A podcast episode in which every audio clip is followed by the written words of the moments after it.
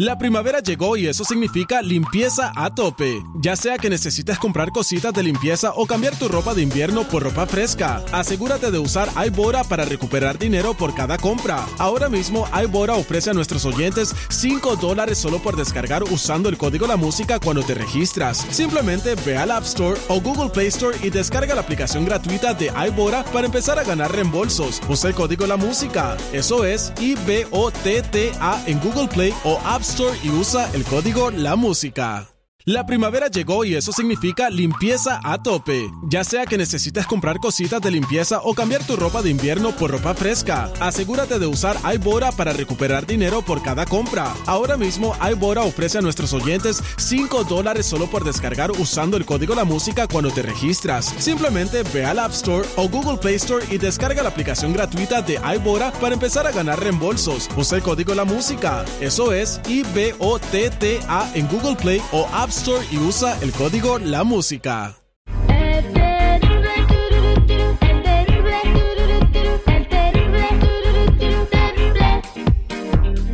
Estamos de regreso al aire con el terrible al millón y pasadito y tenemos con nosotros a nuestra abogada de inmigración, Leti Valencia. ¿Cómo estás, mi Leti? Hola, Terry, encantada de estar contigo. Bien, eh, si tienes una pregunta de migración, puedes llamarnos ahorita que está Leti al 1-800-333-3676, 1-800-333-3676 para que le preguntes a Leti de la Liga Defensora. El día de hoy vamos a hablar de las cosas que le pueden llamar la atención a un oficial de inmigración cuando está revisando tu, tu solicitud de residencia por matrimonio. A ver, o sea, eso significa que si alguien te está pidiendo por papeles, no te los van a dar así de fácil. Claro que no, especialmente cuando es la residencia por un matrimonio con un ciudadano. Aquí los oficiales siempre están un poco sospechosos de las personas que se casan, porque dicen, no, pues estos se casaron solamente por la residencia. Entonces, hoy quiero platicarles de las tres cosas más comunes que pueden llamar la atención de un oficial. Por si uno de estos les aplica, pues entonces tienen que tener mucho cuidado y, y hablar con un abogado para saber cómo presentar el caso. Entonces, ahí les va la primera sí la diferencia de edades entre la pareja es muy grande, como más de 15 años. Esto puede hacer que un oficial diga, oye, ¿en realidad están enamorados? Porque se supone que se tiene que enamorar con alguien que más o menos es de la edad. Obviamente el amor no tiene límites. Esto no significa que les van a negar el caso, solamente que el oficial les va a pedir más evidencia para enseñar que el amor en realidad es verdadero. Bien, entonces, eh, ¿qué cosas los pudieran hacer sospechar? Bueno, esa es la primera. La segunda sería si la pareja viene de culturas muy diferentes y no hablan el mismo idioma. Y hemos tenido casos así donde el esposo y la esposa no se entienden porque no hablan el mismo idioma, pero hay otras maneras de poderse entender. Eh, se pueden entender con puras señas, con abrazos, con besos o con gestos de la mano. Así que esto no significa que les van a negar el caso, pero igual el oficial se va a poner muy sospechoso porque pues no hablan el mismo idioma. ¿Sabes qué? En el avión donde yo, yo me fui de vacaciones, ¿verdad? Y al lado mío, yo iba en, la, en, la, en, la, en el asiento de la ventana y al lado mío venía una pareja. Era una mexicana con un chino. ¿Sabes cómo hablaban, Leti? ¿Cómo? Ella le typeaba lo que quería decirle y se lo ponía en el teléfono y salía en chino o, o, coreano, no sé de dónde era el vato, era de Asia, obviamente, por, por la manera de... Y así se comunicaron todo el camino. Y yo venía ahí de chismoso eh, porque parece que la morra andaba agüitada porque se había muerto su tía, su tía estaba enferma y no anduvo como muy cariñosa y le dijo que por favor lo disculpara, que porque estaba muy, muy sentimental por lo que pasó con su tía. Yo estaba viendo ahí todo el chisme, porque cuando y el vato le Y tú les estabas leyendo todo. Y yo estaba leyendo lo que le contestaba a él. Y pues iban a Cancún, obviamente ahí se iban a desquitar todo lo que no fue cariñosa, me imagino, ahí en, en la Ciudad de México donde estaban. Wow, sí, entonces mira, a ti te tocó también estar con una de esas parejas que no se entienden, pero hay otras maneras de poderse entender. Eh, sí, exactamente, dicen que el idioma del amor es universal.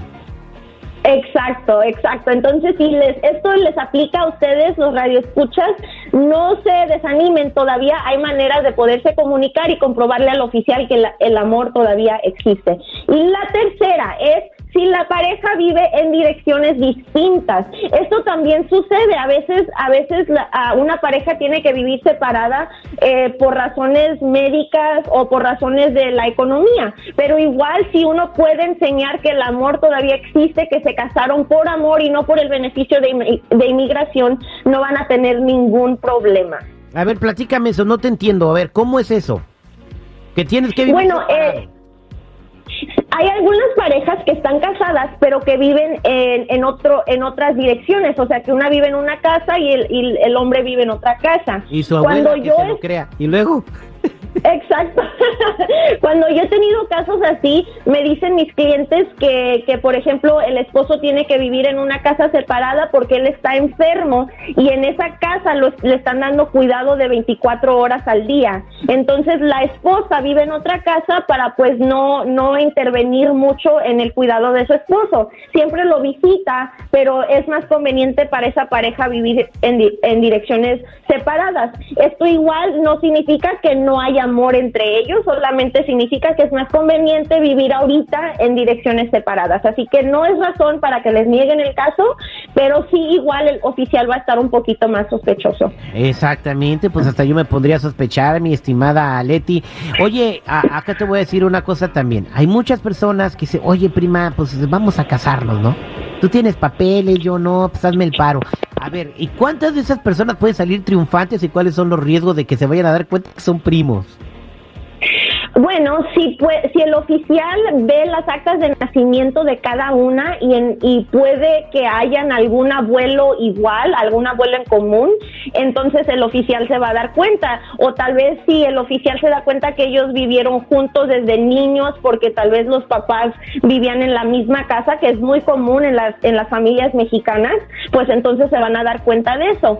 Aquí esto sí importa porque casarte con un primo, casarte con un tío, eso es un crimen en el estado de California. Hay casi todos los estados de, los Estados Unidos, eh, esto es un crimen, no te tienes que casar con familiares. Entonces, si el oficial se da cuenta, no nomás te van a negar la aplicación, pero te van a decir que estás cometiendo un crimen te la van a dejar caer. Oye, pues muy interesante el día de hoy lo que nos platicaste, Mileti. Para la gente que tenga más preguntas, ¿dónde pueden hablar contigo y escuchar tu bonita voz?